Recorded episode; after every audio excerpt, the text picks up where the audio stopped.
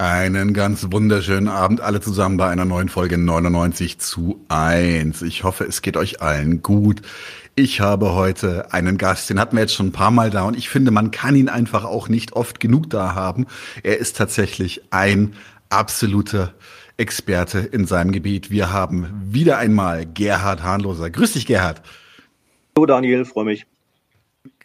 Grüß dich. Gerhard Handloser ist Sozialwissenschaftler und Publizist aus Freiburg im Breisgau und schrieb und schreibt immer noch für Junge Welt, Jungle World, Blätter des IZ, die wahrscheinlich nicht mehr. Blätter des IZ3W. Nee, schon, schon länger sozusagen ein alter Stand. Blätter des IC3W Neues Deutschland, die großartige Wildcat ähm, Stadtzeitung für Südbaden und historische Beiträge finden sich im Archiv für die Geschichte des Widerstands und ähm, hat auch zahlreiche Bücher veröffentlicht. Wir haben schon zu äh, einem hier gesprochen, das war damals die andere Querfront, die Skizzen des antideutschen Betruges. Es gibt noch ein anderes antideutsche Buch von dir, das sie waren die antideutschesten der deutschen Linken. Und äh, auch im gleichen Verlag wie das Buch, über das wir heute reden, ist auch noch linke Antisemitismus von dir erschienen.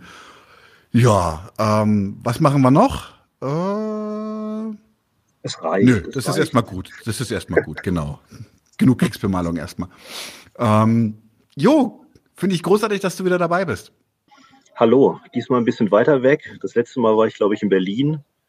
Äh, jetzt äh, habe ich so ein bisschen so einen mediterranen Hintergrund. Genau. Sehr gut. Da bin ich ein bisschen neidisch. Hier ist es nämlich ganz schön zapfig mittlerweile. Oh. so, dein neues Buch ist noch gar nicht raus. Ähm, das kommt erst doch, noch raus. Das heißt, doch, doch, es, doch, es ist erschienen. Ich äh, kann sogar äh, ein Exemplar hier in die äh, Kamera zeigen. Genau, das kam kurz Ui. bevor ich losgefahren bin. Ja, kurz bevor ich losgefahren bin, kam das postalisch noch zu mir. Also es ist äh, schon in, äh, ausgeliefert. Sehr cool. Dann muss ich es jetzt tatsächlich auch noch mal organisieren. Ich hätte auch gerne noch einen Print. Du siehst, du bist ein bisschen schon, du bist sehr beliebt hier. Freiburger Max sagt endlich wieder Gerhard. Er hatte schon Entzugserscheinungen. naja, ich nicht. ähm, also das Buch heißt Identität und Politik, äh, ist im Schmetterlingsverlag erschienen. Und ich Nein, im, äh, im, Mandel, im Mandelbaum Verlag. Mandelbaum Verlag, Entschuldigung. Entschuldigung. Genau. Wo war Schmetterlingsverlag? Ach, egal, sorry. Ähm, aber ist egal. Okay. ähm, Mandelbaum Verlag in Wien. Genau, aber da ist der linke Antisemitismus auch drin erschienen. Richtig, richtig. Okay, da hatte ich da recht. Da habe ich immer den Namen falsch gespeichert. Okay, naja, fangen wir gleich an, weil es heißt ja schon Identität und Politik. Und da frage ich gleich äh, als Eröffnungsfrage, ist das eine notwendige Dichotomie? Puh, ja, Daniel steigst gleich mit einer Riesenfrage ein. Ähm, also erstmal verweist ja der Titel, ja, also dieses Identität und Politik auf eines der großen Themen, die auch die Linke halt, äh, ja, teilweise spaltet, teilweise auch aufregt, teilweise auch zusammenhält, äh, nämlich eben die sogenannte Frage der Identitätspolitik. Und äh, Identität und Politik zieht erstmal diese beiden Begriffe auseinander, weil die beiden Begriffe ja nicht, ähm, ja, ganz automatisch zusammengehören. Ähm, also Identität kennen wir als Begriff ja aus der Psychologie, aus der Entwicklungspsychologie. Also wie wird ein Ich zum Ich oder sowas, ne? Also das, das einzelne Subjekt, wie formt es sich und so weiter und so fort. Äh, beziehungsweise wir kennen auch Identität aus der Soziologie. Da gibt es dann ja kollektive Identitäten, Gruppenidentitäten und so weiter und so fort vornehmlich, also die Religionssoziologie ist zum Beispiel damit beschäftigt, sich irgendwelche äh, religiösen Identitäten anzugucken und zu gucken, äh, in welchen Gesellschaften die entstehen und was die wiederum dann sozusagen mit den Gesellschaften machen. Ähm, und wenn wir noch andere Identitäten, Gruppenidentitäten vor Augen haben, dann haben wir natürlich dieses Konstrukt der nationalen Identität vor Augen. Ja, also die Deutschen oder die Kroaten oder die Ukrainer oder die Russen oder weiß auch äh, wer auch immer was. Ähm, und das sind natürlich erstmal auch äh, in einem gewissen Prozess äh, hergestellte Identitäten mit ähm, allem drum und dran, ja, also wie halt sich Nationalstaaten und da äh, aufgepropfte äh, nationale Identitäten äh, konstituieren. Und die beiden Beispiele, ja, also religiöse Identität oder nationale Identität, verweisen ja schon eigentlich auf ähm, eher so Kategorien, mit denen ähm, Linke im weitesten Sinn ja nicht so viel am Hut haben. Ja, also es sind im Grunde sehr, äh, also wenn wir das auf das Politische beziehen, dann äh, sind es ja mehr oder weniger konservative Strömungen, die die nationale Identität hochhalten oder die religiöse Identität gegen irgendeine andere äh, religiöse Identität ähm, abzugrenzen trachten. Das heißt, ähm, also es ist so ein bisschen erklärungsbedürftig, warum wir äh, eigentlich von sowas ausgehen wie linker Identitäts Politik. Weil ja, also um das nochmal so weiterzumachen, äh, diejenigen Linken, die sich an äh, Marx, Engels orientieren, diejenigen, die vielleicht mal das kommunistische Manifest reingeschrieben, äh, reingeschnuppert haben, dort lesen können, also dass äh, ja im Zuge der Durchsetzung der bürgerlichen Gesellschaft sich eben solche festen Identitäten des ja, ständische und so weiter und so fort, dass es verdampfen würde und so weiter. Ne? Und das nackte Konkurrenzprinzip übrig bleibt. Wir wissen jetzt irgendwie in unseren Gesellschaften ist es nicht der Fall, sondern haben eine, ja, äh, Hexensabbat der, äh, der nationalen und auch religiösen Identitäten. Aber wir kennen eben auch so etwas wie linke Identitätspolitik. Und da stellt sich die Frage, was ist eigentlich links an Identitätspolitik? Und äh, macht es Sinn, als Linker, vielleicht auch eben mit einem Hintergrund von Marxischer Theorie, ähm, sich mit Identitätspolitik auseinanderzusetzen? Und ähm, ja, ich könnte jetzt auch weiter quasseln, aber vielleicht. Ähm, also, das, das, das Auseinanderreißen war erstmal wichtig, ja, Identität mhm. und Politik, ja, und dann zu fragen in einem weiteren Schritt, ähm, wie kam eigentlich die Identitätspolitik, ja, äh, unter die Linken?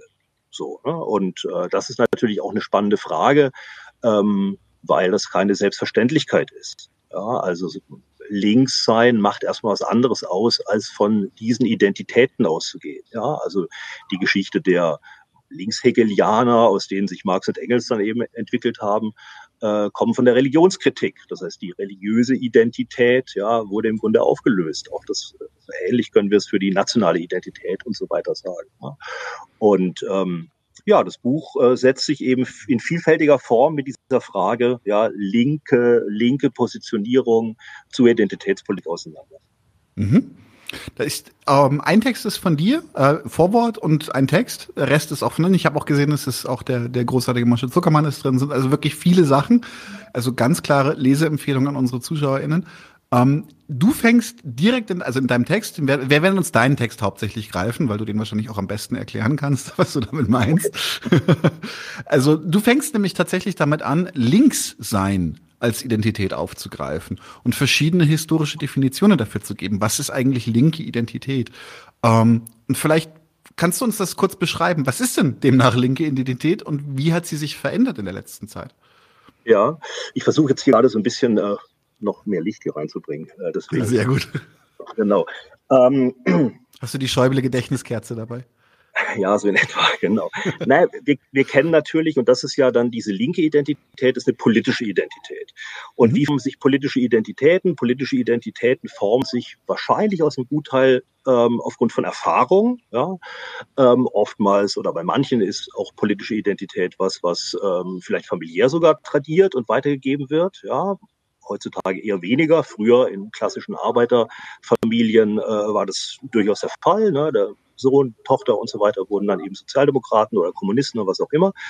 Ähm, ein Stück weit macht aber eben politische Identität auch so etwas aus ähm, wie Theorie, ja, Theorie, ähm, Aneignung von Wissen, ja, also Erfahrung, Wissen, Theorie könnte man sagen, macht vielleicht sowas wie eine politische Identität äh, aus. Und man kann natürlich noch mal dazu nehmen, dass auch sowas wie, ähm, naja, mit Alain Badiou könnte man sagen, Treue zum Ereignis, ja, oder ähm, auch nochmal politische linke Identität ausmacht. Ja, also ähm, ein Antifaschist, ein linker Antifaschist hält sozusagen dem Antifaschismus die Treue und wird die heutige Beurteilung äh, der Welt auch in irgendeiner Form über sozusagen den Leisten des Antifaschismus brechen. Äh, jemand, der vielleicht Anarchist ist, wird sich eher entlang der Dichotomie von äh, Autoritarismus und Freiheit, ja, wird sich so die Welt erklären.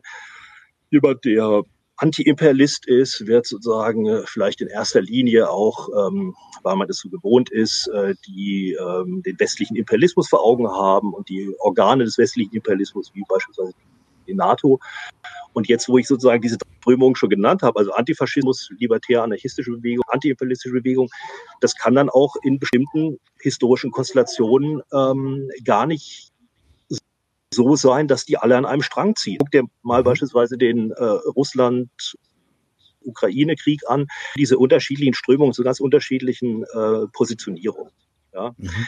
Ähm, das erstmal zu dieser Frage politische Positionierung, ja, und politische Positionierung, die ähm, machen natürlich, also die sind ein Ensemble von verschiedenen äh, Dingen und ja, sein könnte man natürlich sagen, ähm, Im weitesten Sinne hier wieder, wenn wir auf Marx äh, rekurrieren, äh, in den Frühschriften hat ja Marx gesagt, also es geht letzten Endes darum, das ist ein bisschen so der kategorische Imperativ von Marx, alle Verhältnisse umzuwerfen, in denen der Mensch ein beleidigtes, ein verlassenes, ein gebeutetes, ein unterdrücktes Wesen ist. Ja, und ähm, Insofern sehen wir hier schon, dass natürlich auch schon die Marxische Sozialphilosophie wesentlich breiter angelegt war, als nur zu sagen, äh, wir machen Ausbeutungskritik, ja, ähm, aber äh, sondern eben dieses das gesellschaftlich oder das gesellschaftlich ähm, ange oder gesellschaftlich überformte Leiden, ja, das sozusagen zum, zum Thema der, der, der eigenen politischen Positionierung und der politischen Praxis zu machen, ähm, da könnte man sagen, das ist im Grunde links. Ja. Mhm. Und an diesem Punkt gibt es sicherlich Überschneidungen jetzt von einer klassischen Marxischen Sozialkritik mit bestimmten Elementen einer linken Identitätspolitik. Ja, also mhm. wir sollten jetzt vielleicht mal Butter bei die Fische machen. Was ist denn eigentlich linke Identitätspolitik? Also linke Identitätspolitik ähm, rekurriert auf ein eigenes Unterdrücktes oder ein eigenes Beherrschtes ja, in, in, in der Welt, ja, in der die, die Menschen leben und will sozusagen hier Geld machen, ähm, also entweder gehört werden, ja, die eigene Stimme will gehört werden, oder man klagt im Grunde ähm, gleiche Rechte ein oder man will sich eben äh, gegen ein äh, Dominanzverhältnis sozusagen äh, durchsetzen und in Stellung bringen. Ja?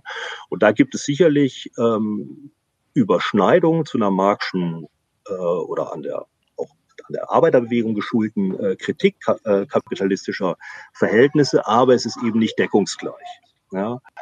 Ähm, weil natürlich äh, die Kritik von Unterdrückung, die äh, Kritik von Dominanz, die Kritik von verhinderter Emanzipation nicht automatisch in einer Kritik der gesellschaftlichen Formen, der gesellschaftlichen Form, Formbestimmung münden muss. Ja, man kann sich auf völlig unterschiedlichen Wegen ja, kann man sich sozusagen emanzipieren. Man kann sich mit dem Kapitalismus emanzipieren, ja, das wollte zum Beispiel die bürgerliche Frauenbewegung. Man kann sich mhm. mit den Formbestimmungen äh, der Nation emanzipieren. Das wollte zum Beispiel ein nationalstaatlich orientierter Antiimperialismus. Ähm, das heißt, da muss man noch lange nicht alle vorgegebenen gesellschaftlichen Formen, also sprechen wir mal also von Kapital als gesellschaftlicher Form, ja, oder mhm. Nation als auch Staat, eine gesellschaftliche ja. Form, Staat und so weiter und so fort.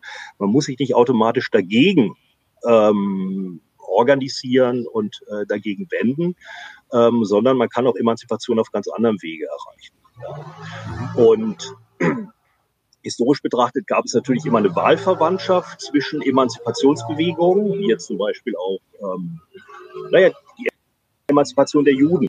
Ja, Marx mhm. hat als ist beispielsweise dafür gekämpft, dass Juden in Preußen gleichgestellt werden. Ja. Mhm. Es gab immer auch eine sehr starke Wahlverwandtschaft zwischen also die 60er Jahre sprechen, zwischen der schwulen Bewegung und der linken Bewegung. Einfach mhm. qua, äh, qua Repressionserfahrung, die sozusagen beide gemacht haben und auch äh, deswegen, weil die linke Bewegung im Gegensatz zu der konservativen natürlich, aber auch im Gegensatz zu der ach so liberalen Bewegung oftmals sehr viel liberaler war. Ja. Also innerhalb, na, ähm, oder beispielsweise müssen wir an Willy Münzenberg erinnern und äh, die kommunistischen äh, Aktivisten und Aktivistinnen, die natürlich sehr, sehr früh den Kolonialismus äh, kritisiert haben und an antikolonialen Bewegungen und äh, der Solidarität mit antikolonialen Bewegungen gearbeitet haben. Ja. Oder so zum Beispiel die Black Panther vielleicht noch, die auch eine, ein klar sozialistisches Bekenntnis hatten als Triebfeder für ihre emanzipative Agitation. Genau, genau, richtig. Und jetzt ist aber die Frage, ähm, und das ist ja spannend, gibt es sozusagen diese Wahlverwandtschaft zwischen Identitätspolitik und ähm, so einer ähm, wirklich fundamental radikalen Sozialkritik, ja, oder mhm. tritt es auseinander? Ja? Und äh, meines Erachtens ist es mittlerweile an ganz vielen Punkten auseinandergetreten und da müsste man jetzt vielleicht noch mal genauer hingucken. Mhm. An welchem das Punkt? machen Genau, das machen wir jetzt auch gleich noch. Äh, du hast da fürs ja ich würde gerne noch mal einen Schritt zurückgehen, weil ich gerne noch mal ein bisschen den, den Identitätsbegriff an sich noch mal kurz handhaben möchte. Und zwar auch, äh, weil auch Arbeiterklasse und äh, Arbeiter sein eine Identität ist. Und diese wurde oder wird immer wieder um verschiedene Attribute ergänzt. Ich glaube, da kommen wir so ein bisschen auch in den Bereich rein, was du gerade sagst. Warum werden sie ergänzt? Mit welchem Ziel? Weil das kann einerseits Sichtweisen schärfen, das kann aber auch zu einer Atomisierung führen, dass äh, man sich immer weiter vereinzelt in Identitäten. Also die Ergänzung, warte ganz kurz, mh, ganz ja. die Frage noch fertig. Die Ergänzung des Begriffes ergab für dich dann doch etwas, was du als Leihidentitäten bezeichnet hast. Was meinst du mit Leihidentitäten und worin siehst du die Probleme solcher Leihidentitäten? Ja, das ist, also wir müssen das so ein bisschen aufdröseln. Das ist sozusagen jetzt ein ganzer Knäuel äh, von, auch, auch, schon von, von verschiedenen äh, Dingen. Also zum einen ähm, die Frage, ob Klasse eine Identität ist, würde ich erstmal bestreiten. Und wer es ganz mhm. äh, vehement bestreitet in dem Sammelband hier ist mein äh, Wiener ähm, guter Freund und äh, Genosse Karl Reiter, äh, Marxist und Mitherausgeber mhm. von dem äh, Jahrbuch äh, für Marxismusforschung aus Wien, mhm. äh, der nochmal festhält, Klasse ist eben keine Identität, sondern Klasse ist im Grunde ein soziales Verhältnis. Und mhm. ein soziales Verhältnis ist im Grunde nochmal was anderes. Also es ist ein soziales Verhältnis, in dessen ähm, Konstitution es ja etwas gibt, was sozusagen auch diejenigen, die zur Arbeiterklasse gehören, auch ihre wirkliche äh, Entfaltung der Persönlichkeit hemmt. Ja, sie sind eigentumslos und sie sind eben, ähm, um an gesellschaftlichen Reichtum äh, ranzukommen, müssen sie durch die Geld, also müssen sie ja Geld ran und das Geld, an das rankommen, ist eben in der Lohnform gegeben. Ja. Mhm. Das heißt, sie sind, äh, und Lohnform heißt immer Ausbeute. Ja, das heißt, sie sind im Grunde in ihrer Persönlichkeit gehemmt und das hat eine Klassenstruktur äh, nach sich. Äh, das, äh, die, die Klassenstruktur ist sozusagen die Basis dafür. Und ähm, Marx und auch der ganzen Arbeiterbewegung, da können wir auch eigentlich bis zu Lenin gehen und äh, waren natürlich darum bemüht, das Klassenverhältnis aufzulösen. Das heißt, mhm. die Klasse, die Klasse ist nicht etwa irgendetwas, was es als Identität zu bewahren gilt oder rauswählen gilt, sondern Klasse sollte sich auflösen. Ja, mhm. also Lohnverhältnis sollte aufgelöst werden und es ging ja schließlich darum, eine klassenlose Gesellschaft aufzubauen. Ja, das heißt also hier ähm, Karl Reiter zitiert den, den John Holloway. John Holloway beschreibt es immer sehr, sehr schön, dass er sagt, also Klasse ist letzten Endes ähm, äh, so eine Negation, ja, eine, eine Nicht-Identität mhm. und so weiter und so fort. Mhm.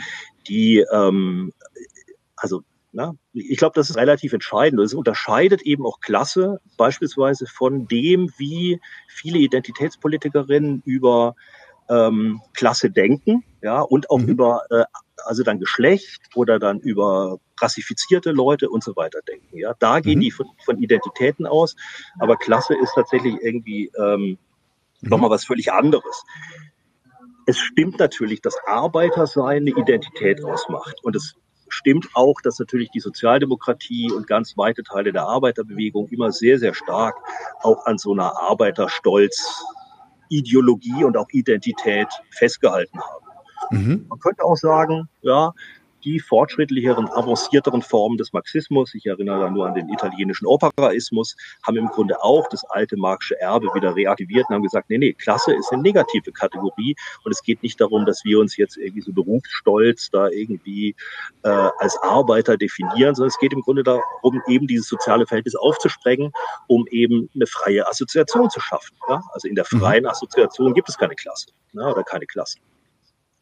Ähm, das heißt, äh, und das sind ja Leute wie zum Beispiel Kastner und Suse Michel, das sind sozusagen zwei Autor, also Autorinnen gespannt, die sehr, sehr sehr stark die Identitätspolitik nach vorne bringen und heiligen gegen andere. Und die äh, argumentieren sehr, sehr oft so, dass sie äh, Klasse nur zu einer Identitätskategorie unter vielen machen. Das denke mhm. ich, und da würde ich mit Karl total d'accord gehen. Im Übrigen auch mit anderen äh, Autorinnen, mhm. die jetzt nicht in dem Sammelband sind. Ähm, es gibt jetzt einen anderen äh, Sammelband im Dietz Verlag äh, von zwei Autorinnen, die ähm, eigentlich in die ähnliche marxistische Richtung gehen und sagen, äh, dass viel grundsätzlichere Verhältnis ist tatsächlich das Klassenverhältnis. Und ich will es jetzt mal nochmal ganz, ganz deutlich machen. Also es gibt ja in diesen identitätspolitischen ähm, Entwürfen, gibt es solche Dinge wie die Queeren, ja, die, die queere Identität, ja, die ist sozusagen, die ist in der, in der ähm, in der neuesten, ich sage jetzt mal radikalen Linken oder auch in diesen Szenemilieus ist das ja im Grunde so ganz wichtig, ja, also queere Identität, die wird sozusagen gegen die Heteronormativität in Anschlag gebracht und zu einer Subversionskategorie eigentlich erhoben. Naja, schon, naja, gut.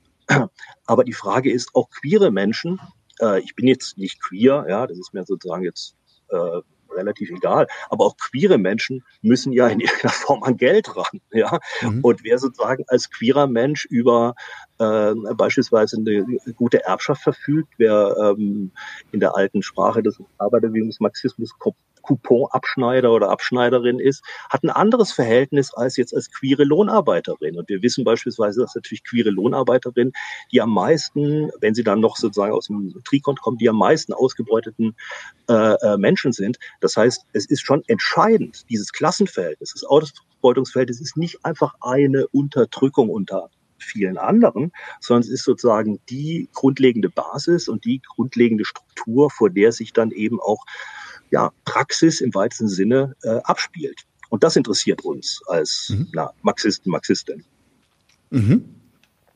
Jetzt möchte ich kurz nochmal zurück zu dem Begriff Leihidentitäten, ähm, den ich, ja. ich gerade ins Feld geführt habe. Ähm, äh, ich habe mich darauf bezogen, weil Arbeiterklasse, wie du ja selber sagst, also ich, ich hab, deswegen habe ich auch selber nicht Klasse an sich gesagt, sondern Arbeiterklasse, ähm, äh, ist ja tatsächlich etwas, was auch immer wieder, also fast positiv herausgekehrt wird, mit so einem gewissen Stolz, mit so einem groben auch. Also man sieht das zum Beispiel ganz stark auch in, in der noch nicht rassistischen Skinhead-Music zum Beispiel, der, der 60er, 70er Jahre in England. Ein, ein fast Kult, also ein, ja, ein, ein fast Arbeiterklasse-Fetisch könnte man sagen, an der mhm. Stelle. Ähm, aber trotzdem will ich noch mal ganz gerne zurück zu den Leihidentitäten, ähm, als die, die über die Klasse dazu gestülpt wurden, historisch. Also Leihidentität in meinem äh, in meinem Aufsatz führe ich sozusagen ein entlang von, von zwei ähm, Beobachtungen, was sozusagen die Linke anbelangt. Es ist ja so, dass dieses alte Bild, also da stimmt im Grunde auch ein Stück weit so diese Identitäts Begrifflichkeit, ja, Arbeiteridentität, dass dieses alte Bild, das teilweise auch dann in der zweiten Internationale hochgehalten wurde, der äh, berufsstolze, männliche Fabrikarbeiter und so weiter und so fort, das, was du jetzt so ein bisschen angesprochen hast über diese mhm. Skinhead äh, Working Class äh, Identität, ähm, dass das ja oftmals, wenn wir global gucken, ja auch eigentlich ein total, eine totale Chimäre ist oder auch ein totaler Popanz. Ja, also äh, global betrachtet war äh, die Arbeiterklasse immer sehr, sehr weiblich. Ja, und äh, also wir wissen von der russischen Revolution, dass äh, die von den Textilarbeiterinnen sozusagen angestoßen wurden. Ja. Ähm, das heißt, äh, also dieses Bild des männlichen weißen Fabrikarbeiters, das ist, das ist tatsächlich irgendwie eine identitätspolitische Überhöhung, ja, und auch Ver Verzeichnung dessen, was eigentlich mit Klassenverhältnis gemeint ist.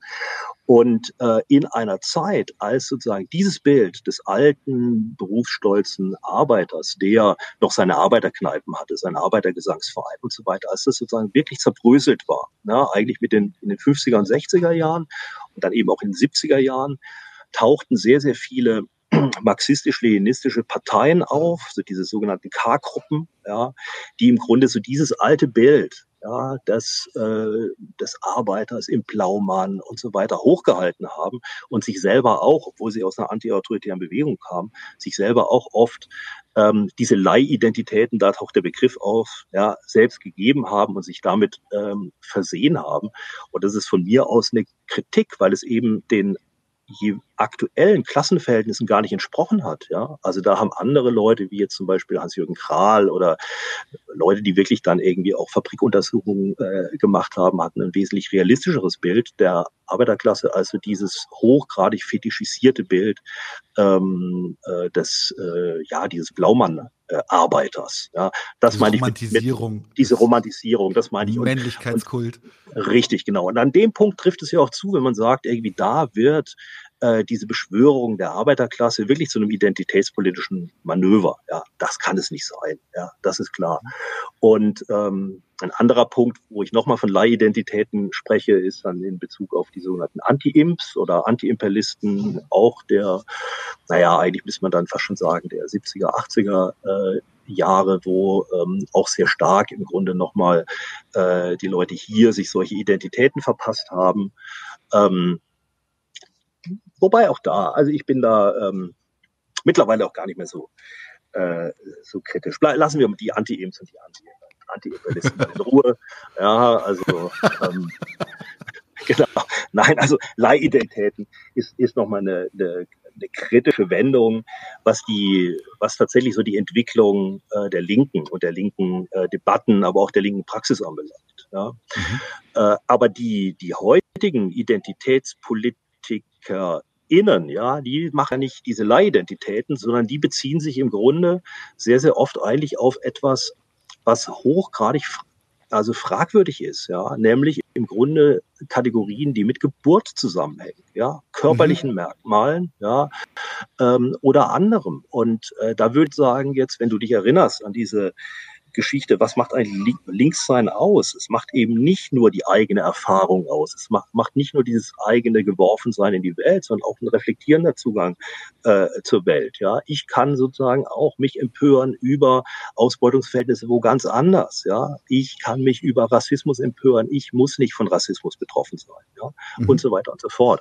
Und in dem, also, und die, die aktuellen IdentitätspolitikerInnen machen ja sozusagen aus der Erfahrung, ja, äh, machen sie einen privilegierten Erkenntnisort. Ja, und aus diesem privilegierten Erkenntnisort, und das ist eben dann etwas, was ähm, ich gerade am Ende meines Beitrags sehr stark kritisiere, ähm, folgt auch oftmals dann eine ähm, jetzt in linken Zirkeln oder linken Milieus oder linken Strukturen wirkende relativ repressive Politik. Ja? Also wenn behauptet wird, irgendwie ich, nur ich als POC kann dazu mich äußern und du als Nicht-POC, als weißer oder als alter weißer Mann, wie es ja so oft heißt, ja, du kannst dazu gar nichts sagen, äh, halte die Klappe, ja. Und dadurch wird im Grunde etwas unterlaufen, was äh, für mich und ich denke auch für viele Autorinnen und Autoren äh, des Sammelbands wichtig ist. Dadurch wird eigentlich so ein Universalismus kassiert, ja. Also äh, natürlich, das ist auch ein Anspruch, ja. Alle können über bestimmte gesellschaftliche Verhältnisse in dieser Weltgesellschaft sich äußern. Sie können sich darüber reaktionär äußern, oder sie können sich fortschrittlich äußern, und sie können sich äh, kommunistisch aufhebend da, dazu äußern. Ja? Können alle. Mhm. Ich würde gerne eine Frage aufbringen, weil die direkt zu etwas ist, was du gerade angesprochen hast von Jasmina X. Und zwar äh, fragt Jasmin X, woran macht es sich fest, dass queere Lohnarbeiterinnen die am meisten ausgebeuteten Menschen sind? Das bezweifle ich offen gestanden. Ähm, oftmals sind es ja äh, rechtlose Menschen. Also wenn man jetzt zum Beispiel guckt, ähm, das ist natürlich auch, ja gut, man muss natürlich gucken, über welchen, über welches Arbeits, äh, Arbeitsmarktsegment man spricht. Ja, mhm. also wenn jetzt jemand beispielsweise als Schauspielerin äh, irgendwo anheuert, ja, und noch dazu in Berlin und nicht in so einem verschlafenen Nest wie ich weiß nicht was, ähm, dann ist man jetzt sicherlich als queerer Mensch nicht unbedingt unterprivilegiert, sondern hat vielleicht sogar aufgrund bestimmter Debatten in dem Kulturbusiness äh, sogar ganz gute Chancen. Ja, aber wenn wir noch mal ein bisschen weggucken und das ist ja nur ein sehr sehr kleines Arbeitsmarktsegment, wenn wir jetzt zum Beispiel mal äh, schauen, wie es äh, queeren Menschen in der Sexarbeit geht, ja, äh, wenn wir noch dazu annehmen, sie haben eine Migrationsgeschichte, ja, sie sind eben auch Leute ohne Papiere, dann sind sie natürlich rechtloser aufgrund ihres Zustands, den sie einfach haben. Ja, und mhm. ähm, also das war sozusagen die Idee, die ich da im Hintergrund hatte. Ähm, und es gibt meines Wissens auch soziologische Untersuchungen über ähm, die Arbeitsverhältnisse, denen sozusagen ihre Menschen unterliegen. Und die äh, scheinen tatsächlich oftmals sehr, ähm, sehr prekär in doppelter Hinsicht zu sein. Mhm. Mhm. Okay. Du schreibst in deinem Text tatsächlich, dass es in den 90er Jahren bereits eine Bewegung zur Kritik der Identitätspolitik gab. Es wurde der Schmähbegriff Identitätät verwendet. Ähm, gegen wen richtete sich denn dieser Diskurs und von wem wurde er geäußert? Ja, damit knüpfst du im Grunde jetzt auch an, an etwas, wo ich vorhin so ein bisschen suffisant abgebrochen habe. Also tatsächlich äh, wurde sehr, sehr stark von bestimmten antiimperialistischen Gruppen in Westdeutschland und in Westberlin so die revolutionäre Identität hochgehalten. Ja, mhm. also auch so eine Art Identität, wenn man so will. Also diese Anti-Imps der damaligen Zeit. Und ähm, die haben, die sind mittlerweile ja verschwunden. Eigentlich kennt die kaum noch jemand. Ist im Grunde auch ganz, wäre mal spannend, irgendwie diesen, äh, dieser Szene nochmal hinterher zu forschen.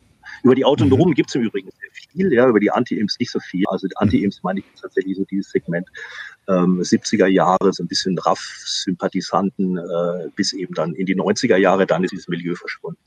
Ähm, und die, die Identitäterrät gerufen haben, waren eigentlich meistens so die akademisierten Frühantideutschen, die äh, keinen Bock auf diese Anti-Imps hatten und mhm. die aber auch Jahres, äh, die sich darüber lustig gemacht haben. Ja, revolutionäre Identität, revolutionäre Identitätertät und so weiter und so fort.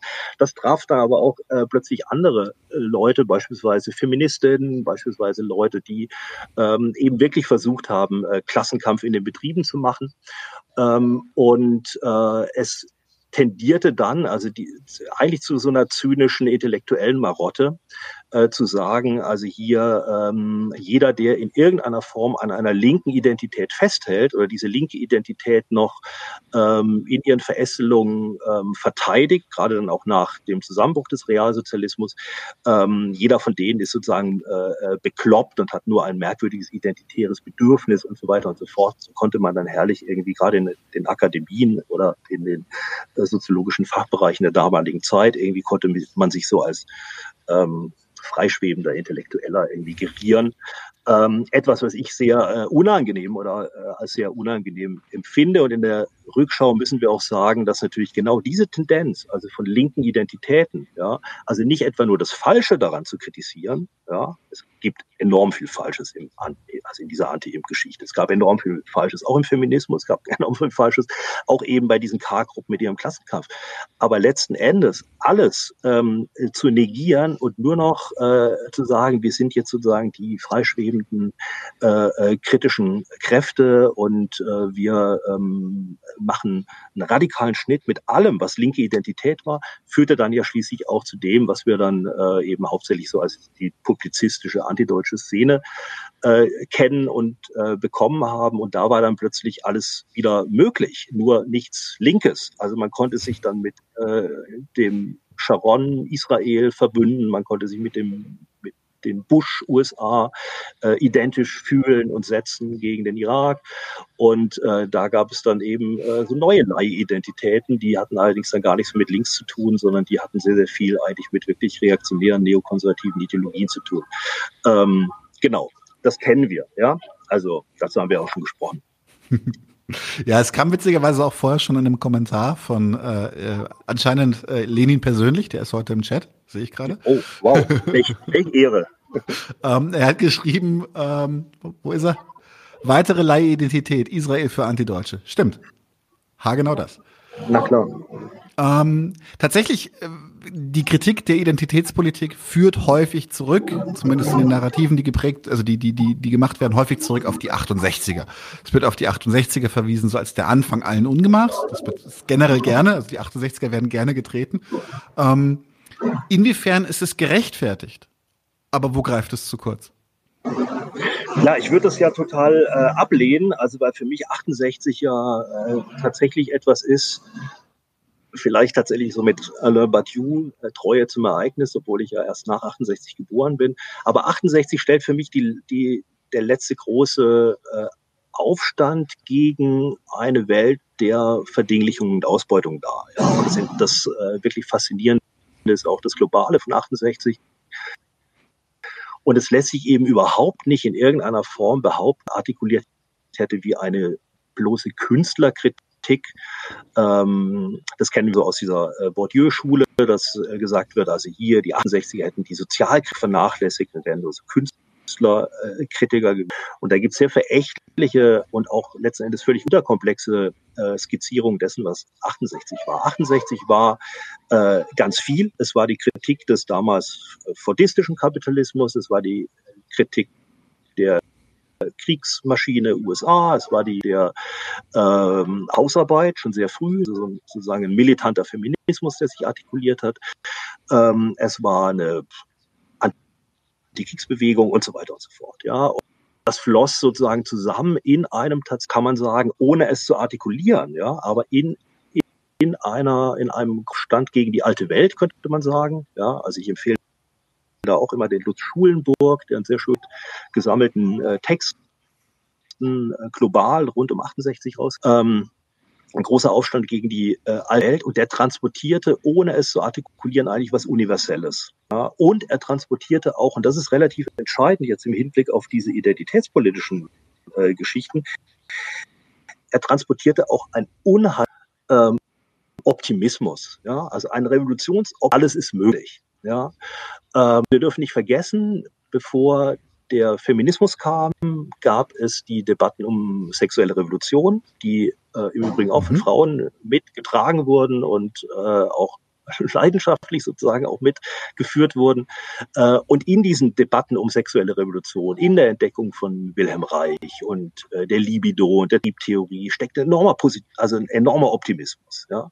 Der ist in heutigen identitätspolitischen Debatten völlig weg. Ja. Da gibt es sozusagen eine pessimistisch unterfütterte Belauerung, der andere ist sozusagen der mögliche Übergriffige und so weiter und so fort. Ja. Ist ganz interessant, was sich da verändert hat. Aber auch in anderer Hinsicht. Also natürlich, ähm, man ging tatsächlich davon aus, dass der Ort, der am heftigsten mit den negativsten Identitäten aufgeladen ist und äh, von Krieg und sonst was irgendwie ge gekennzeichnet war und ist, nämlich Israel-Palästina, dass sich ausgerechnet dort eine Räteherrschaft etablieren könnte. Das sagen die Geschichte des Neuling äh, Antizionismus. Ähm, also dieser Revolutionsoptimismus, den man, den man heutzutage, glaube ich, gar nicht mehr richtig verstehen. Aber wer sich mit den Dokumenten der damaligen Zeit auseinander, der darauf stoßen, ja, an allen Ecken und Enden. Und die Identitätsfrage ähm, ist eigentlich fast schon unterlegt von so einer negativen Anthropologie. Ja, man traut es dem Mensch mehr zu, mhm. man traut ihm eher das Schlechte zu. Man, und deswegen braucht es ja auch und das kennen wir alles, deswegen braucht es ähm, Schutzräume und so weiter und so fort. Ja, also ich bin ja, jetzt mal wirklich gemein. Dinge werden und ja, ja, sei, sei gerne gemein. Und für mich ist da, für mich ist da in den Narrativen halt kaum noch ein Unterschied, zum Beispiel zum Ethnopluralismus von äh, Benoist. Ist einfach so. Benoist möchte auch, dass die, also Benoist ist ein, ist ein, ein, ein Vordenker der neuen Rechten, der möchte, dass die Rassen getrennt werden. Eigentlich, damit er die Dominanz der weißen Rasse erhalten kann, aber im Grunde begründet er das exakt gleich wie viele segregative Diskussionen, die man heute mit Idpul-Vertretern hat. Das finde ich wirklich eine extrem bedenkliche Entwicklung, ehrlich gesagt, dass da, ähm, das, ich, ich das liegt glaube, in meinen Augen. Ich glaube, ja, ich also glaube, wir machen es uns in dem, in dem Sammelband nicht so einfach. Also der Christoph mhm. Jünke beschreibt schon die linken Identitätspolitiken letzten Endes noch als etwas, was innerhalb des Rahmens der, äh, des Einklagens von Rechten läuft. Ja? Also mhm. im Grunde als eine äh, Demokra als demokratische Bewegung. Ja? Mhm. Demokratische Bewegung heißt irgendwie, wir wollen Mitsprache. Ne? Und das mhm. gilt ja auch für ganz viele identitätspolitische ähm, ja, Politiken und, und so weiter und so fort.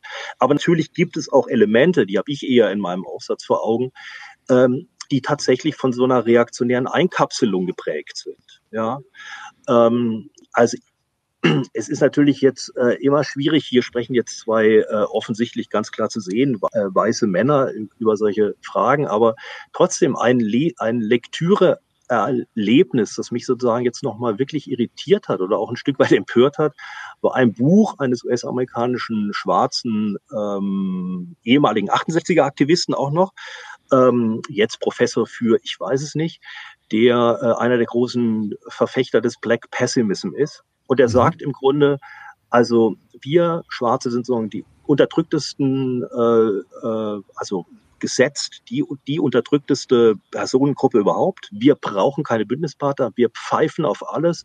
Wir haben keine, und der geht es sozusagen äh, durch. Also wo er äh, auch so biografisch letzten Endes immer wieder ähm, anderen Gruppen, die auch sozusagen äh, unter den Verhältnissen leiden, um es mal so äh, auszudrücken, auch die Hand ausgeschlagen hat und äh, im Grunde nur sagt, also hier Black Pessimism, wir müssen. Und das ist etwas, was sich enorm äh, beißt mit einem Geist von 68. Also ich zitiere da ähm, das Vorwort von Edrich Cleaver, also äh, Black Panther-Aktivist, ähm, der zu Terry Rubin, Do It, äh, ein Buch von so einem Anarcho Sponti, Hippie, das Vorwort geschrieben hat. Und der sagt irgendwie, ja, also was mich und den ollen Jerry Rubin da verbindet, ist unser Hass auf Amerika, unser Hass auf den Krieg in Vietnam, ja. Und es verbindet uns natürlich auch, dass wir beide eine Marihuana-Pfeife rauchen und so weiter und so fort, ja. Das mhm. heißt, dieses sich gegenseitig erkennen im gemeinsamen Kampf, ja, das war 68 äh, und mhm. auch in den Folgebewegungen äh, virulent. Und das hat sich tatsächlich ja in bestimmten Bereichen der Identitätspolitik völlig verkehrt. Ja, eben in mhm. das, was ich Abkapselung ja, äh, mhm. nenne. Und Abkapselung kann niemals links und emanzipatorisch und fortschrittlich sein und führt letzten Endes auch niemals zu einer Aufhebung dieses Gesamtschlamassels. Mhm. Tatsächlich, wo ich auch dann äh, zurückrudern muss in der Polemik, die ich gerade gemacht habe, ist das natürlich die Motivation ist ein fehlgeleitet, wie soll ich sagen, ein fehlgeleiteter äh, Sinn für Gerechtigkeit bei auf, im Sinne der linken äh, Identitätspolitik, während das Demokratische bei den neurechten Ethnopluralismus denken ja quasi nur nur Lack ist, um die eigenen Rassismusfantasien äh, umzusetzen. Also da ist schon noch ein Unterschied. Ich, was ich finde nur immer wieder erschreckend, wie sich die die Begründungen dann, äh, ob es gelogen ist oder nicht, aber wie sich die Begründungen ähneln. Ja, na, mir würde da ein, ein, anderes Beispiel einfallen. Also dieses, das ist ja dann eher so ein bisschen, äh, äh, also vielleicht auch ein komisches Beispiel, aber so diese große Debatte, die durch die Medien gezogen wurde mit den Dreadlocks. Ja. Oh ja. Also wer, wer darf Dreadlocks tragen? Also du sicherlich nicht mit deiner äh, oder ist das eine natürliche Klatze oder kein? Nein, egal. Das also ist die äh, Endfrisur, da ist nichts Okay, alles klar. Ja, ja, ich bin ja auch schon davon äh, geplagt, genau. Ähm, nein, also wir dürfen kein Dreadlocks tragen, ist völlig klar. Das hat natürlich was enorm äh, kulturalistisches und natürlich mhm. auch etwas, in dem da steckt der Ethnopluralismus drin. Also wer darf mhm. denn Dreadlocks tragen? Ich meine, es ist wirklich äh, lächerlich. Cultural Appropriation ist im Grunde in dieser Hinsicht tatsächlich ähm, reaktionär. Ja, also mhm. weil davon ausgegangen wird, dass nur bestimmte kulturelle äh, Praktiken nur bestimmten äh, Gruppen zukommen würde. Und das ist natürlich angesichts äh, eines globalen Kapitalismus, in dem auch globale Kulturen, Moden und so weiter zirkulieren, ist es tatsächlich eher, schöpft es eher aus dem Denken des Konservativismus. Und das hat eigentlich nichts mit links zu tun. Ja. Man könnte natürlich jetzt an anderen Stellen nochmal sagen, es gibt natürlich auch kulturelle Aneignung. Ja, ähm, die unangenehm ist. Also äh, wenn sich äh, jetzt beispielsweise irgendwelche Deutschen ähm, christlich sozialisiert eine Kippa aufsetzen, ja, und äh, so, naja, sie klar, ausschneiden aber, aus der Zeitung. Nein. Falls du dich da noch dran erinnern kannst, ich, oh, ich na, naja, nein, ich meine, das hat äh, du lachst jetzt da so, aber es hat natürlich auch damit was zu tun, auch damit zu tun, äh, dass in der deutschen Gesellschaft, in der deutschen Kultur dieses Jude-Sein eine Art knappes Gut ist. Ja? Und natürlich will mhm. man gerne Jude sein. Ja? Das heißt, es ist eine Art von kultureller äh, Aneignung, ähm, die nicht nur lächerlich ist, du hast ja recht, da äh, zu lachen, sondern die äh, natürlich auch mit etwas zusammenhängt, dass Leute sich selber irgendwie gerne habituell und sonst was irgendwie so diesen immateriellen Mehrwert irgendwie aneignen. Ja? Aber mhm. das ist natürlich klar, in der Gesellschaft, in der wir leben, ist das so. Ja, also da, ähm, und das, das gehört dann auch kritisiert. Aber das ist nochmal was anderes als diese ganze Dreadlock-Frage. Mhm. Mhm. Du, wo wir gerade dabei sind, also jetzt leitest du schon so ein bisschen auf den Begriff hin. Und zwar ähm, beginnst du deine eigene Kritik an den modernen Ausprägungen der äh, Identitätspolitik mit dem Begriff Irrationalismus, der Einzug hielt in politische Diskurse. Was meinst du damit? Woher kommt dieser Irrationalismus? Oder was bedeutet er auch? Also ich habe dich jetzt, ich ja, habe dich jetzt leider hier jetzt so eine Internet-Problematik hier. Also die Verbindung ist gerade ja, nicht so ganz gut. Ich glaube, jetzt ist sie gerade wieder du mich besser. noch oder? Ich ah, höre okay, dich noch gut, alles ja. klar. Okay, ähm, ich habe leider die Frage gar nicht verstanden.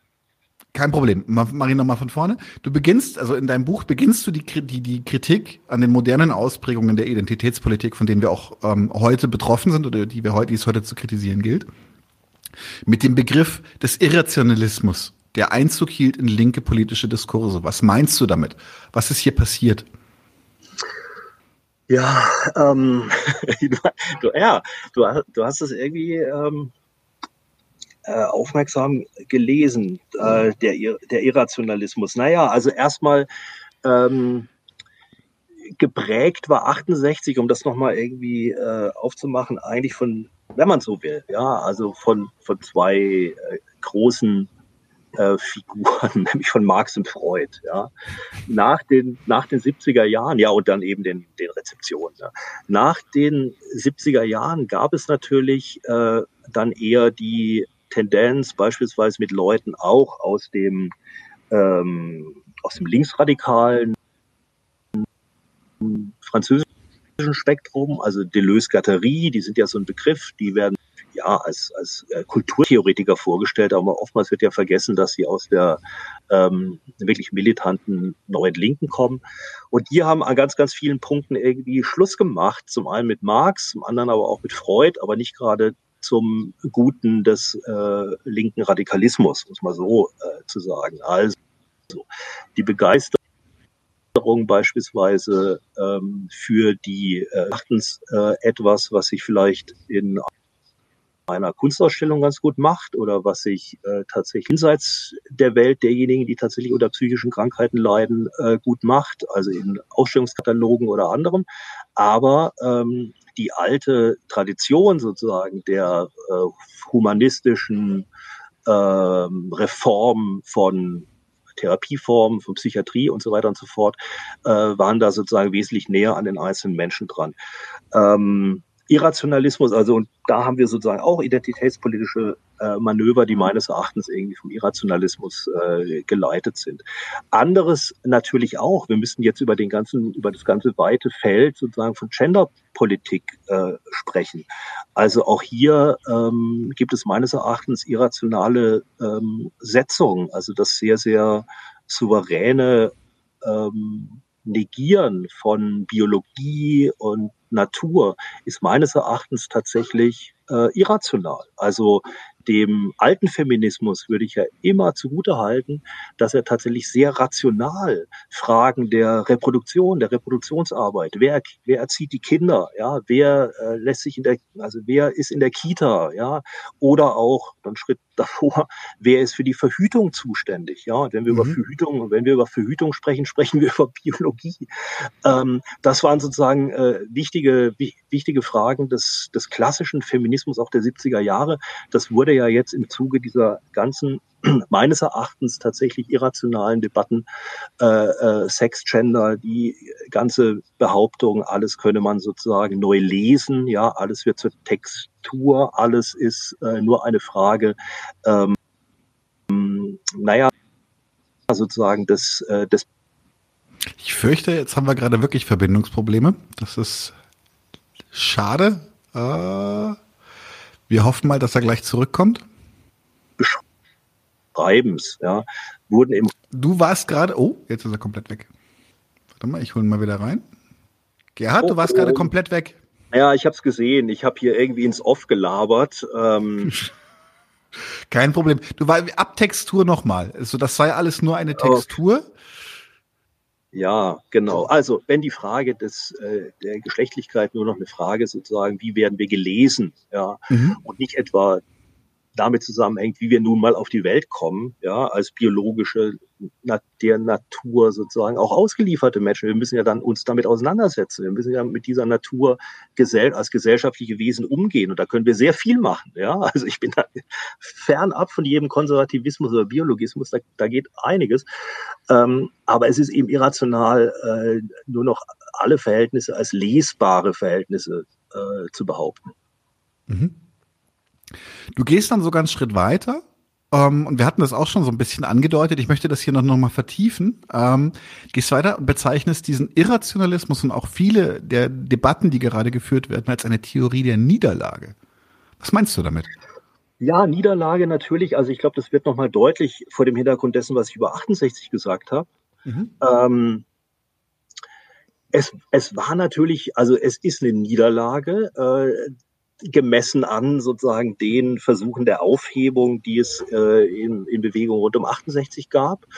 Ähm, und ich glaube, dass äh, diese Niederlagen sich unterschiedlich dann, ähm, dass die im Grunde unterschiedlich verarbeitet wurden. Ja? Also ein Teil davon ähm, also auch durchaus von Protagonistinnen und Protagonisten haben gesagt, versuchen wir einfach das im Bestehen durchzusetzen, was wir durchsetzen können. Ja, ähm, ne, also ähm, mehr Rechte, Frauenquote, weiß der Teufel was, ja.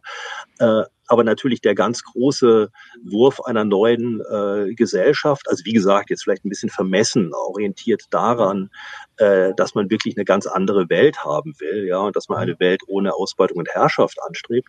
Äh, gemessen daran sind es natürlich dann äh, Theorien ähm, der Niederlage und man kann eben in der Niederlage irrationalistisch werden, man kann äh, aber natürlich auch genauso gut sehr ähm, zweckrational für eine einzige Gruppe etwas rausschlagen wollen. Ja, und äh, das ist dann nicht, nicht irrational, sondern sehr rational innerhalb des Bestehenden.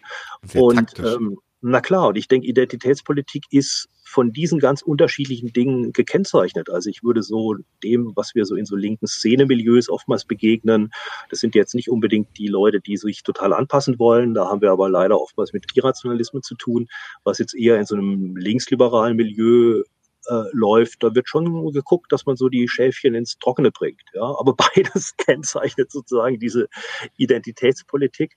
Und ich versuche halt in meinem Aufsatz immer wieder herauszustellen und zu extrapolieren, dass sie unterhalb einer wirklich fundamentalen und radikalen Sozialkritik bleibt. Ja, und es mhm. gilt eigentlich, die wieder zu profilieren. Mhm. Und dafür braucht es aber eine ja tatsächlich auch eine Ausbeutungskritik. Und dafür braucht es auch das Begreifen dieser Gesellschaft eben als eine ähm, einer kapitalistischen Kapitalismus ist eben mehr als nur ein, eine, eine einzige Unterdrückung. Ja, also es ist mhm. eine Ausbeutungs, es ist ein soziales Feld, es ist eine Ausbeutungsstruktur. Mhm. Du hast dann auch einen Absatz gleich mit einer Frage überschrieben, die ich tatsächlich einfach recycle, weil sie so auf den Punkt ist. Und das passt doch gerade ganz gut zu dem, was du gesagt hast. Welcher Sozialphilosophie folgt denn die Identitätspolitik? Ja, da bin ich selber so ein bisschen am, wie könnte man das sagen, äh, am essayistisch umkreisen. Also, weil ich finde das tatsächlich gar nicht so einfach, ja. Ähm, also es ist, glaube ich, jetzt deutlich geworden, mit der Marxischen Sozial äh, Sozialkritik und Sozialphilosophie hat Identitätspolitik erstmal nichts zu tun, ja. Also das ist, glaube ich, mhm. schon relativ äh, klar dann versuche ich zu überlegen, ja gut, könnte man denn sagen, dass sie tatsächlich so demokratisch ist im Rahmen sozusagen, ähm, ja, das Recht, Rechte zu haben. Das wird Hannah Arendt immer zugeschrieben. Mhm. Ähm, allerdings hat Hannah Arendt, der würden sozusagen die Haare zu Berge stehen, wenn sie sowas hören würde wie, äh, es gibt qua Erfahrung unterschiedliche Erkenntnis, äh, also Möglichkeiten der Erkenntnis und Zugänge zur Wahrheit. Ja. Bei Hannah Arendt haben wir sozusagen immer auch die Möglichkeit, es wird sozusagen angenommen, dass es eben nicht so eine Privilegierung von, äh, äh, von, von Wahrheiten gibt oder, oder anderem, sondern es gibt sozusagen auch eine Wahrheit, die kommunikativ hergestellt wird. Ja, also der Kommunikationsbegriff ist da wichtig und es gibt vor allem auch keine Möglichkeit des Ausschlusses von Kommunikation, was ja Identitätskritik äh, Identitätspolitik teilweise betreibt. Also ich komme in diesem Ändern durch so ein paar Sozialphilosophien und Kritiken komme ich schon dazu, dass es am ehesten, dass sich die IdentitätspolitikerInnen am ehesten an äh, dekonstruktivistischen Vorstellungen orientieren, wobei auch da, man könnte vielleicht sagen, so wie die sogenannten marxistischen K-Gruppen zu Marx standen, nämlich auch in einem, in einem merkwürdigen Verhältnis stehen vielleicht auch die Identitätspolitikerinnen in so einem Verhältnis zu, naja, Foucault Derrida. und so weiter und so, äh, Derrida, richtig. Wobei wir natürlich bei Derrida und ganz besonders bei Lyotard äh, schon etwas haben, nämlich das Subversionsspiel mit Sprache. Ja, also und da und das mm. äh, haben wir natürlich also hier auch sozusagen Sprache verändern, Sternchen machen, Dinge irritieren, auch sehr stark eben sozusagen ähm, sich selbst zum Text machen, sehr stark äh, da die hegemoniale ähm, äh, Vorstellungen ja zu irritieren in Subversionsspielen, äh, man könnte fast schon sagen linguistischer Art. Ja, das ist am mhm. ehesten äh, etwas, was so die Identitätspolitik heute auszeichnet. Insofern gibt es da am ehesten noch eine Verbindung zu diesen dekonstruktivistischen Theorien. Mhm. Das ist tatsächlich, ähm, wäre das auch meine nächste Frage gewesen, beziehungsweise ist es immer noch. Es ist ja tatsächlich so, es, Sprache spielt eine immense Rolle in, in, in, diesen, in diesen Narrativen. Also es geht so weit, dass man, dass man für die, für die Verwendung von falschen Begriffen richtig Ärger bekommen kann. Ähm, tatsächlich, man kann, man kann straffer Antifaschist sein und verhaut sich äh, in einer Begrifflichkeit. Äh, teilweise, also mir ist das tatsächlich mal mit einem Zitat passiert. Ich habe jemanden zitiert, in dem das N-Wort gesagt wurde. Und äh, dadurch, dass ich halt nicht N-Wort gesagt habe, wurde ich gleich, äh, also richtig mit Feuer. Mhm. Ähm, ohne jetzt das mal, ohne das jetzt diese, diese, diese, diese, diese, diesen Fall aktuell zu beleuchten, aber generell, Sprache. Was versteckt sich da eigentlich? Das ist schon gesagt der Dekonstruktivismus, aber wie realistisch ist das? Wie viel, wie viel Macht kann Sprache haben in der Umwälzung einer Gesellschaft? Ja, das ist irgendwie auch ein, äh, ein, ein schwieriges Thema und eine schwierige Frage, weil natürlich ist jetzt Sprache mehr als nur Ausfluss von Wirklichkeit oder äh, sondern äh, konstituiert natürlich auch Wirklichkeit. Insofern ist Sprache natürlich schon auch bedeutsam und wichtig. Ja, und ähm, und wir kennen auch natürlich alle Sprachwandel, ja, Sprachwandeltheorien, warum äh, verändert sich Sprache, ähm, Sprache verändert sich, Sprache ist im Fluss. Ähm, also insofern bin ich da auch überhaupt nicht so ein konservativer, so, so ein Sprachkonservativer oder so. Mhm. Ne? Man denkt mir, ist, ist, äh, ist auch völlig okay, eine in irgendeiner Form ähm, korrekt, politisch korrekte Sprache zu sprechen. Warum denn nicht? Ja, mhm. aber äh, mir fällt es auch auf, dass natürlich schon seit also in seit etlichen Jahren jetzt vor allem sich äh, Übersetzer, Übersetzerinnen, Leute, die schreiben, wie ich jetzt, aber auch Leute, die Bücher verlegen, unheimlich viel Gedanken über Sprache machen, unheimlich viel Gedanken über den Doppelpunkt, über das Sternchen, ob jetzt schwarz groß geschrieben werden muss oder nicht, ob das eine jetzt kursiv eingerückt werden muss oder nicht.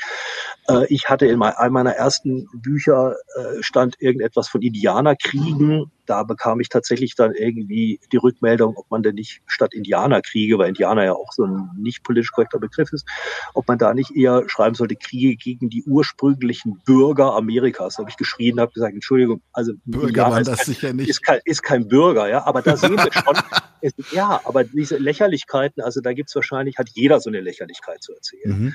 Ähm, das, aber hinter der Lächerlichkeit verbirgt sich natürlich auch ein Euphemismus. Ja? Also bestimmte Dinge werden eben dann auch oftmals geschönt. Ja? Also die, äh, die Putzkraft, die plötzlich die Reinigungsfach was weiß ich was ist, ja, bleibt immer noch die unterbezahlte Putzkraft. Also ähm, da, da muss sehr, sehr viel irgendwie sozusagen ähm, also müsste man darüber nochmal äh, reflektieren, was Sprache eigentlich bedeutet. Und Sprache ist natürlich auch ein Feld äh, des, des Kampfes und Identitätspolitikerinnen führen natürlich da hauptsächlich einen äh, Kampf, der ähm, ja insofern von einer übersteigerten Bedeutung von Sprache ausgeht und der auch Sprachwandelprozessen eigentlich gar nicht so richtig nachgeht oder die gar nicht richtig reflektiert. Also oftmals ist es tatsächlich so, dass ja äh, solche bestimmten linken Sprachmodulierungen ähm, auch schon von den ideologischen Staatsapparaten, also Schule, Kirche und so weiter und so fort, ja, Politik, Fernsehen äh, übernommen wurde. Ja? Und das trifft dann sozusagen auf so eine untere Zivilgesellschaft, die noch lange nicht im, in diesem heutigen äh, äh Sprach- und Sprechmodus ist. Und die schütteln nur mit dem Kopf und denken sich, was wollen die jetzt schon wieder? Ähm, und äh, auch viele Leute, die äh, durchaus ein Interesse haben, nochmal in irgendeiner Form äh, ja ihre eigenen Milieuschranken und Milieugrenzen zu überschreiten und auch gerne mal von Klasse und Klassenkampf äh, sprechen, machen es aber sich und anderen so schwer, indem sie sozusagen eine Sprache sprechen, die absolut nichts mit dem zu tun hat, wie die Leute nun mal sprechen. Ja. Weil ähm, ja nicht alle im selben Jetzt sind und nicht alle irgendwie sozusagen die Sternchensprache beherrschen ähm, und äh, vielleicht eben auch ein gemeinsames Beisammenstehen in einem Streik und sonst was auch wichtiger ist, als jetzt irgendwie korrekt sich auszudrücken. Mhm. Mhm. Zumal für mich, also ich bin da auch so ein bisschen selber noch am Hadern mit mir selber, weil ähm, dass Sprache eine, eine gewisse Macht hat, das kann man einfach nicht abstreiten, da wäre man naiv. Äh, zum Beispiel so, also für mich ist ein Beispiel, was jetzt nicht innerhalb der Identitätspolitik relevant ist, aber was mir immer wieder auffällt, ist der, zum Beispiel der Begriff des Populismus dass ich halt, ich bin großer Fan von Linkspopulismus. Großer Fan, gebe ich offen zu. Und wann immer ich sage, wir brauchen einen besseren Linkspopulismus, dann kriege ich gerade gerade von politikferneren äh, Freunden und Bekannten immer so, was, wieso denn Populismus? Doch schrecklich. Und so, nein, nein, nein, nein. Weil man kann halt Begriffe negativ und positiv konnotieren in der Verwendung. Und das ist, das ist, das hat dann auch schon ein bisschen, es verändert halt die Unterdrückungsverhältnisse nicht. Es ja. beschreibt halt nur anders. Du machst jetzt ein neues Feld auf mit dem Populismus. Also, weil da Ja.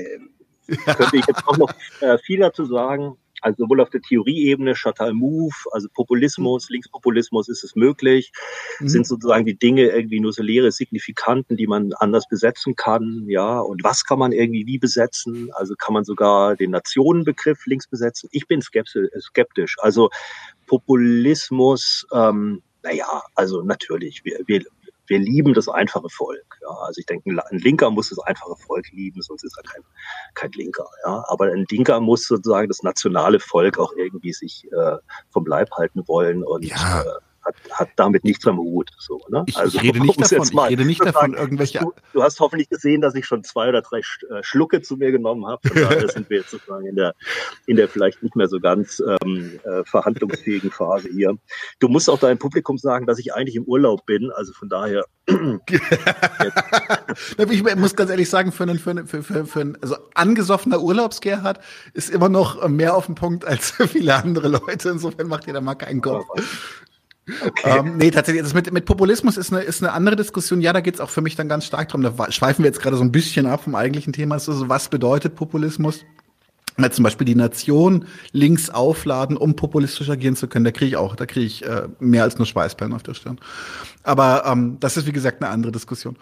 Ähm, naja, ich meine, wir könnten natürlich nochmal über Sarah Wagenknecht und ihre Kritik der Identitätspolitik sprechen. Ja, also da kennen wir, sie ist ja im Grunde auch eine Vertreterin derjenigen, die eine sehr, sehr harsche Kritik an Identitätspolitik hat und dann solche eigentlich ähm, ja populistischen und auch, also wie Christoph Jünker das auch schreibt, teilweise ressentimenthaften äh, Zeichnungen mhm. vornimmt, ja, skurrile Minderheiten, ja, und dadurch natürlich auch so in ihrem Klientel ähm, oder ihrem äh, erwünschten Klientel Duftmarken setzt. Ja, das sind natürlich dann eher Leute, die es lieber so hätten, wie ähm, es eben ein im nationalen Rahmen denkender und agierender Sozialdemokrat der 70er Jahre gerne hätte. Ja, also das mhm. ist eigentlich so die Welt der, der Sarah Wagenknecht.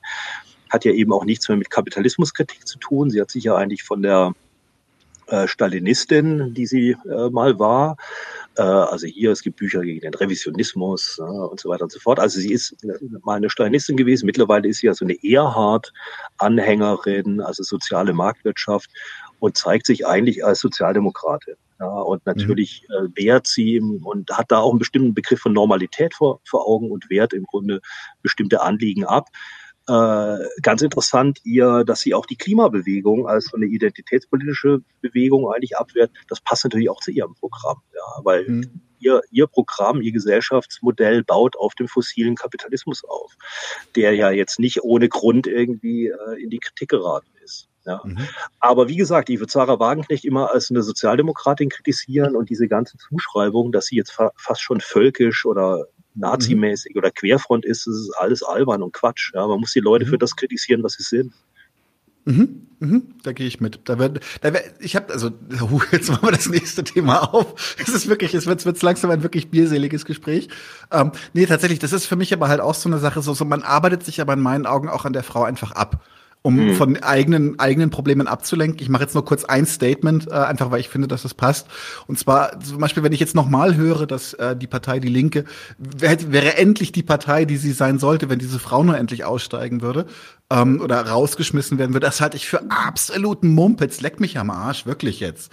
Dann sind sie Na gut, weil das ja, weil das hat damit zu tun, dass natürlich die Mehrheit innerhalb der Partei eigentlich immer noch von diesem rot-rot-grünen äh, Bündnis träumt, ja, inklusive Bewegungslinke, äh, die eigentlich alle durch die Bank Opportunisten sind. So, und das genau. sage ich jetzt irgendwie äh, fernab des Bierkonsums. Sie sind das. ja. Nee, bin ich ganz bei dir, bin ich ganz bei dir. Wir haben eine Frage gehabt, ähm, die fand ich ganz spannend, und zwar äh, von Chris Maul. Ähm, Genau, was sagst du denn zu Reed und Co.? Ich denke, er meint Adolf Reed, ähm, die teilweise in der Identitätspolitik einen bewussten Antimarxismus sehen. Ja, darauf geht Christoph Jünke in seinem Beitrag ein. Ähm, ich denke schon, dass es stimmt. Also was heißt, ja, bewusster Antimarxismus. Ähm, also es ist ein Antimarxismus insofern, dass er natürlich die fundamentalen Kategorien von Marx gar nicht teilt, ja, die, die Identitätspolitik.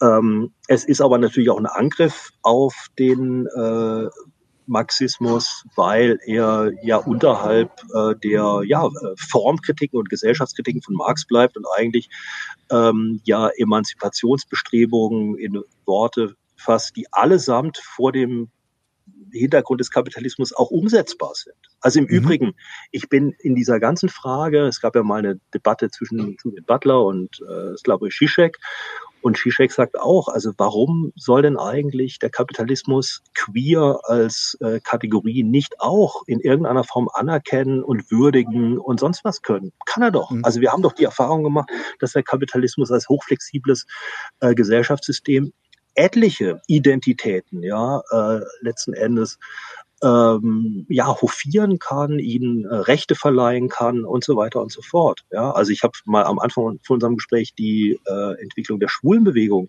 erzählt. Das ist ja im Grunde für einen Linken ganz tragisch. Ja, also dass ähm, es da, äh, dass diese Wahlverwandtschaft mit der linken Bewegung eigentlich auf geknackt ist und sehr viele wurde gesagt, aufge aufgekündigt, aufgekündigt wurde, richtig. Und äh, an vielen Punkten, also habituell immateriell und so weiter und so fort, ähm, eigentlich äh, es eher eine Wahlverwandtschaft äh, plötzlich gibt von, äh, von schwulen äh, Anliegen und dem Neoliberalismus. Ja? Also insofern ist es ähm, ja auch eine, eine große Tragik dieser ganzen Geschichte und diese Tragik sollte aber uns eigentlich dazu anstiften, wirklich zu dem Kerngeschäft zurückzukommen. Was ist eigentlich eine linke, wirklich radikale, aufhebende Kritik? Mhm. Ja, und die kann nie bei dem Reklamieren von irgendwelchen speziellen ähm, Identitäten stehen bleiben. Ja, also die kann mhm. natürlich, ja, die kann natürlich immer wieder sozusagen unterdrückte Identitäten, und diese Identitäten werden ja dann eben auch äh, oftmals konstruiert, unterstützen. Auf jeden Fall. Ja. Also mein Hinweis war ja auch äh, der, dass, dass linke Bewegungen das eigentlich immer schon gemacht haben und da es auch ein großes Unwissen gibt, sondern immer so behauptet wurde, als hätte sozusagen der Marxismus oder die Arbeiterbewegung immer nur den, den weißen Arbeiter äh, äh, vor Augen gehabt. Ähm, aber es kann sich eben nicht darin erschöpfen. Das ist so der Punkt. Mhm. Mhm. Das war jetzt eigentlich schon ein verdammt gutes Schlusswort. Ich habe aber noch ein paar Fragen. Was mache ich jetzt? Ich meine, du könntest jetzt einfach mich sozusagen in den äh, wohlverdienten Feierabend. nee, eins möchte ich tatsächlich, eins möchte nein, ich tatsächlich doch, Schluss, genau. genau, ich würde eine Frage möchte ich nämlich noch fragen. Du hast nämlich äh, eine schon mit abgefrühstückt jetzt damit, aber tatsächlich, ähm, weil es ist ja momentan einfach eine, ein, ein, auch ein krasser Antagonismus äh, immer wieder zu spüren. Nicht bei allen, aber es ist immer wieder merkt man auch, dass das ähm, die Identitätspolitik wird von, von rechts sehr falsch getreten, aber auch von Linken manchmal über Gebühr getreten. Die Identitätspolitiker treten die Linken mit völlig falschen Voraussetzungen. Ähm, also ich meine jetzt im Sinne von antikapitalistisch, ähm, klassenbewusster Linke. Äh, was wären, was wären deine Herangehensweise, um weder in Klassenreduktionismus zu verfallen ähm, und dabei vielschichtig marginalisierte Gruppen zu vergrätzen? Noch, und das machen halt viele dann leider doch, den postmodernen Kotau vor der bürgerlichen Gesellschaft zu machen. Ja. Wie antworte ich jetzt darauf irgendwie konzise? Weil, ja, weil ich glaube, in deiner Frage steckt auch schon sozusagen ein Problem, was jetzt diesen Klassenreduktionismus anbelangt. Ähm, also ich würde tatsächlich jetzt mal jemanden zitieren, der sich vor kurzem zu Wort gemeldet hat, und zwar nach den Wahlen in Italien. Das ist Sergio mhm. Bologna. Sergio Bologna ist so ein alter operaistischer Aktivist und auch Theoretiker. Und er hat gesagt, eine Linke wird sich sozusagen niemals vor dem Hintergrund von irgendwelchen biologischen Identitäten konstituieren können, sondern sie mhm. wird sich nur konstituieren können und sie muss sich neu konstituieren vor dem Hintergrund des Begreifens der Klassenverhältnisse. Ja. Mhm. Und sie wird, und das kommt jetzt deinem Linkspopulismus vielleicht entgegen, sie wird auch nicht darum herumkommen, ähm, aus ihren gewohnten akademischen Zirkeln auszusteigen und das zu machen, wofür hier eigentlich in der BRD sehr, sehr lange Leute wie Karl-Heinz Roth und andere plädiert haben. Ja. Karl-Heinz Roth hat in den frühen 90er Jahren äh, beziehungsweise späten 90er Jahren von äh, proletarischen Zirkeln gesprochen. Ja, also es wird die die ja, Zuwendung zu den proletarischen Lebensverhältnissen sein. Und proletarische Lebensverhältnisse heißt ja immer auch, dass wir dort Leuten begegnen, die ganz unterschiedlich sind, marginalisiert und weiß der Teufel was. Ja, das heißt, das ist ja kein Aus, also das, ja, das steht ja gar nicht dem entgegen. Ähm, aber wir werden uns dem zuwenden müssen, wenn wir als linkes Projekt, und das meint der Sergio Bologna durchaus sehr existenzialistisch, oder es ist ja auch eine Gefahr. Also wir haben äh, in Italien jetzt sozusagen so eine Proto, naja, faschistisch sei nicht gerne, aber so eine ultrarechte Regierung. Wir haben das, wir haben in Schweden, Ungarn und so weiter und so fort. Und wir haben jetzt eine, also äh, die Möglichkeit in Deutschland, dass die AfD sich als einzige Oppositionspartei auch auf der Straße konstituiert. In Berlin haben jetzt 10.000 Leute äh, demonstriert und sie verknüpfen es mit der sozialen Frage. Ja? Und die soziale Frage ist, ich mag den Begriff soziale Frage nicht, aber die Klassenfrage ist im Grunde diejenige, äh, die tatsächlich drängend ist. Und eine Linke mhm. muss sich rund um diese Klassenfrage ähm, konstituieren. Eine andere Chance äh, sozusagen gibt es nicht. Mhm. Mhm. Das heißt, sie muss einfach zwingend im Zentrum stehen. Ähm, man kann sie ergänzen, um auf andere Leute zuzutreten, aber es bleibt bei diesem Hauptwiderspruch für dich.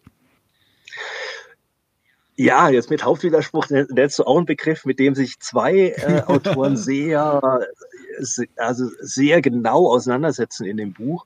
Äh, der Begriff des Hauptwiderspruchs geht auf Mao zurück. Du findest mhm. den gar nicht bei Marx ah. und bei äh, Engels.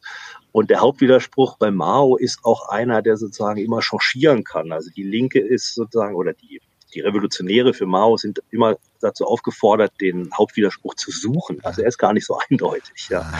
Ähm, wobei es bei ihm schon darum ging, irgendwie Klassenverhältnisse, dann kommt die Bauernfrage noch mit rein und es gibt sozusagen auch nochmal die Frage des antiimperialistischen Kampfes. Ähm, das müsste man heutzutage natürlich auch nochmal äh, neu drehen. Ja.